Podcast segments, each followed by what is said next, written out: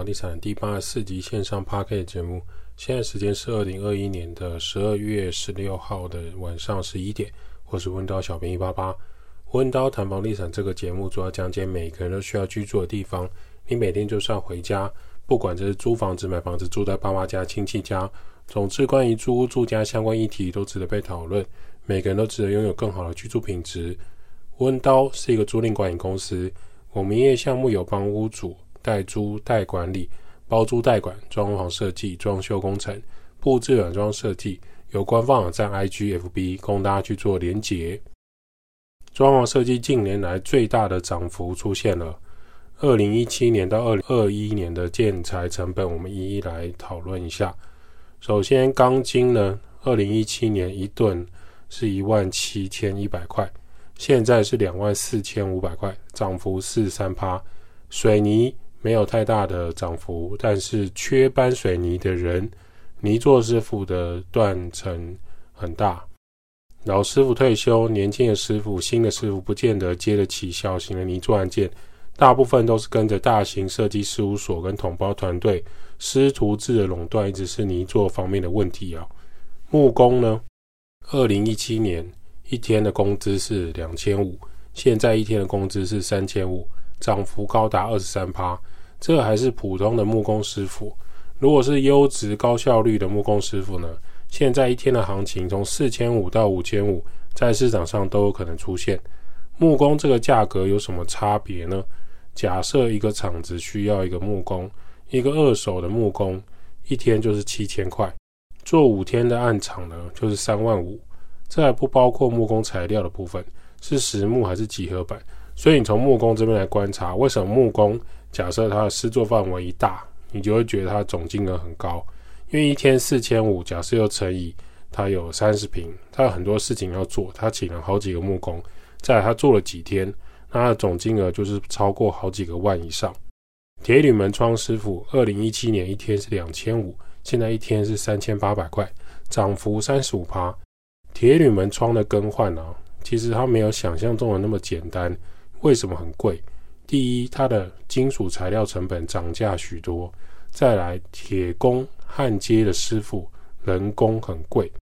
三个师傅安装全室的铁铝门窗，一天可能就要一万二。装两天干式的高速安装铁铝门窗好了，非常有效率，就两万四了。而且铁铝门窗师傅呢，他是有一点危险性的，你可能需要跨坐在外墙或是比较围老的建筑的部分，它是一个属于危险工作。某些高楼层的公寓或电梯大楼，一定要吊车封路才有办法吊挂材料。那么在铁门窗的进货跟进料成本又拉高了。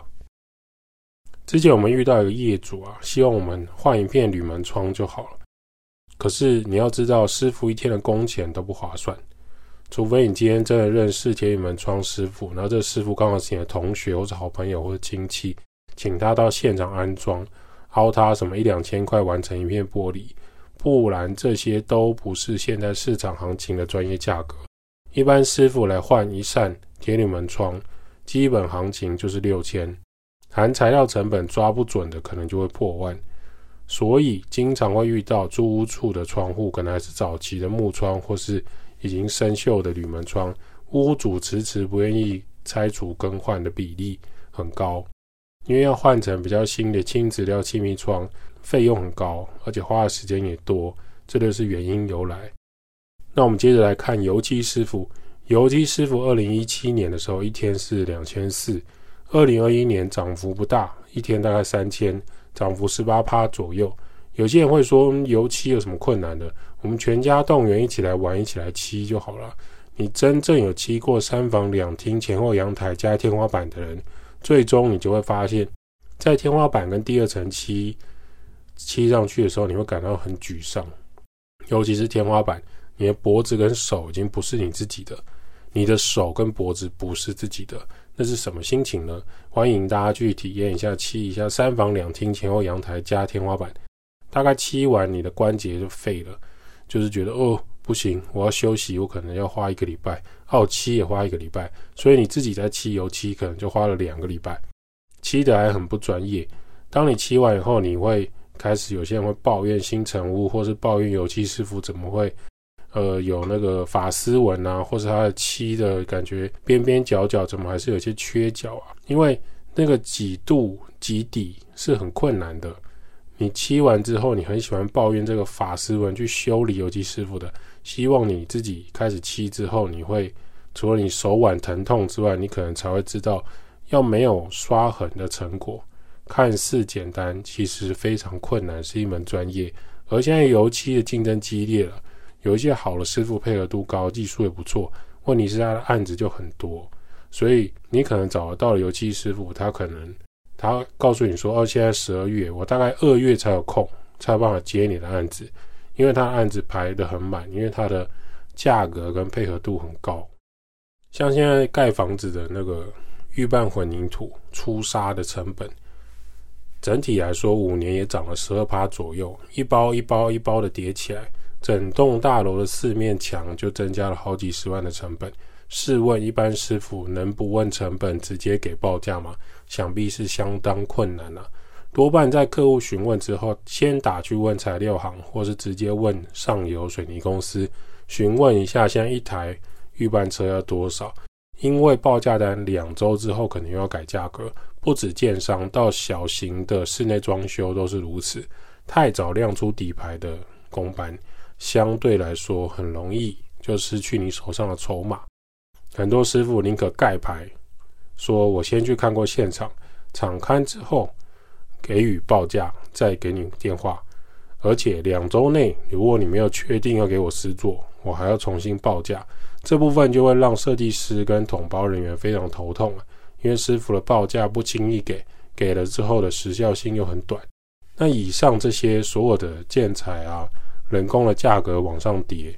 还有一个重点是，基本时薪跟当日点工的师傅价格也拉升。普遍来讲，装潢成本就会变得很可怕。可能二零一七年套房实作隔套房，你可能做一间，从房间到厕所翻新，老屋重新整理，大概三十五万可以做完。现在二零二一年已经有一间五十万以上的报价，甚至六十万在含家具店帮你把套房做好。当这样的市场拉升之后，许多原本打算十年就翻新房子的屋主已经怕了，只好十五年、二十年，我们再考虑要不要翻新这屋况。那当这个老屋况的租屋条件很差，就会影响到它本身的租金行情。原本你的房子可能可以租一万块，现在只好下修到八千、九千、七千、七千五，然后调低租金之后，由于屋况状态不良，想要舒适有美感的租屋人，往往收入跟实力也不错。他不愿意去租你这个有状况的房子，可能这边有壁癌，这边会漏水，这边的采光不好。那降低租金，你相对也降低你身为房东可以选择房客的门槛。好的租客进不来，入住之后的房客又诸多的抱怨，事情一大堆。房东，你的厕所怎么水流一整晚？房东，你的窗户会渗水；房东，你的大门有点变形，关不起来；房东，你的电线跟插座是不是没有换过？怎么气炸锅一接就跳电呢？房东，你的热水器不够热；房东，你的水好小，可不可以帮我装加压马达？这些都是一环扣一环的。装潢设计、翻新屋况，更重要的就是电源，电线都藏在墙壁当中。一年、两年、十年、二十年，过去的电器产品没有这么多种类，所以大家公投记得要选什么呢？好了，大家自己选择了。没有高耗能、拉高温度的家电，现在这样的电器增加了很多种。过去可能就是呃冰箱、电视、烤箱就差不多了，现在有非常多酷炫的家电产品，那用电量就会提高。问题在于。藏在这些电箱里面的，藏在这些泥作墙面的，藏在这些木工墙面的电线，能不能承受这么高强度的操劳？硅钢哎，那个电线硅钢的温度都很高，那外面的胶皮就会开始溶解，高温的胶皮开始滴到下面的脚材，就会有一点烧焦的味道。可是包在墙壁内，包在木工板里面。你也闻不到，今天就上演到这边，它就是先溶解一点点，然后滴到木材。明天再来一次，你还是会插电使用嘛？昨天的胶皮已经溶解了，今天里面的铜线高温材质，如果碰巧碰到其他条线，碰到其他的材质，就有起火的可能。往往我们前往现场，都是先开电箱，还有看你的插座电线来检查。今天你的电线粗细是否符合现在的用电安全？你的电箱里面的普雷嘎安培数是不是够高？以前还有一种公寓的电箱或早期电梯大楼，电箱的安培可能是二十四十五十以下。最常遇到的就是吹风机加暖气一点就会跳脱断电，俗称跳电。跳电跳久了就会有烧断这个保险丝来保护你的居住者的做法。那往往你会请水电师傅来检查吗？师傅一看就说啊，这个要换普雷嘎，你的普雷嘎都烧断了。师傅也会问屋主愿不愿意重新屋内全部拉线，而且增加你的插座跟电量。问题在于现在的线材料贵，人工也贵，全是拉线加上电流的费用已经拉到六万块以上。很多屋主一听就哦，哦，哦，不要了，那先不要换了，你就换普雷嘎就好。那师傅如果又换了一个新的。五十安培的普雷嘎，下一次皮卡丘使出十万伏特的时候，你依然会不会等个滴滴狗，还是会跳脱跳电呢？那师傅怎么办？你又希望我换普雷嘎，你又希望不要跳电，那我要你换线，你又不做，那我只好从五十安培换成七十五安培的普雷嘎，那电线没有更换，就不会再跳电了。简单来说，它的方式就是。全市的电量假设现在是五十三好了，那你装五十安培的普雷嘎还要跳电，因为超过三嘛。这是举例，简单的举例而已，实际上不是这样。那你如果换成七十五安培的普雷嘎，你今天用电量可能是五十五、五十六、六十，瞬间通过是这样，你就不会跳电嘛。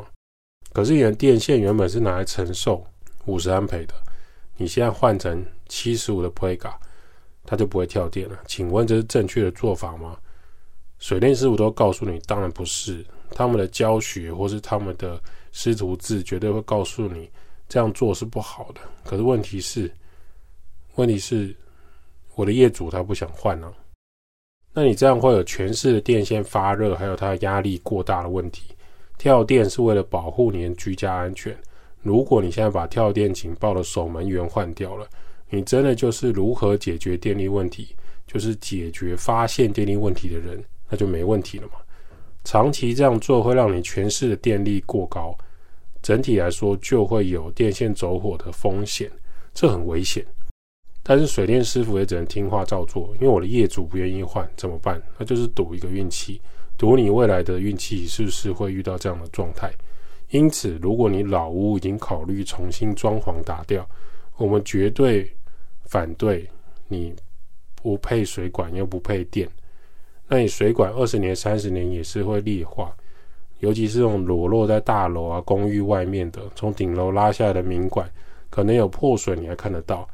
可是如果今天你是埋在混凝土当中的这个管子有裂缝，慢慢的渗水，慢慢的渗水往下渗，请问一般住在里面的人，你不要说租客，你自己住在里面的人，你也感觉不到你的墙壁某一个管正在渗水，那你什么时候发现？就是楼下已经冲上来按电铃了，很生气的告诉你，我家的地水，我家在漏水。这时候很多屋主的反应也很有趣，第一句话总是说：“可是我家是干的，应该不是我们家吧？”温刀打打，我接待几啊？装潢设计第一优先是安全的调整，第二其次是格局配置，第三最终推荐还是美感跟个人风格。这三样要素都达成之后，就能塑造一个全新风格又安全舒适的居住空间，自住或租人都可以。不过这三样凑齐，你装潢成本势必会拉高。安全调整很多，其实都是打掉重来啊。格局配置就是拆除隔间墙，重新隔间跟打墙买管路。美感跟个人风格在于选购家具的家电的选择，除了颜色之外。还要考量到生活起居动线跟厨房的动线，有些设计师做出来厨房很漂亮，实际妈妈进去用以后发现你的动线不对，怎么会是水槽、瓦斯炉，然后再来是平台？那你切完的菜要放在哪里呢？这些都是设计师要花时间思考的。美感的部分，则是过去台湾很常被牺牲的一个环节。美感的养成需要时间。屋内大红色、大蓝色、大绿色放在一起就是不好看。怎么样可以做出 loft 工业风？怎么样可以做出 boho style 注重波西米亚风格的温暖跟自然？又怎么样可以做出大地色质感，却又不失去生活温度的空间呢？甚至有人会说：“我想要提倡黑灰白的空间，可不可以？”接着，你还要把个人的风格跟这些美感搭配在一起，这就是一种挑战。上面有聊到成本上扬，完成一个设计案件的那些优先顺序。接着，我们要来提一下市场的歪风啊。我们大概这半年也接触了不少屋主，有一些屋主很喜欢在我们还没有看过现场的时候，就直接问说：“请问这样装潢要多少钱？我大概要准备多少成本？能不能直接给我数字，给我一个范围就好？”这样就很像你还没有开始谈恋爱，就问对方说：“我们可以预计未来几年要结婚。”他结婚要花多少钱？没有，你就先告诉我。我们虽然还没交往，你先告诉我结婚要花多少钱。Hello，八字都还没一撇，你就在那边问结婚要花多少钱？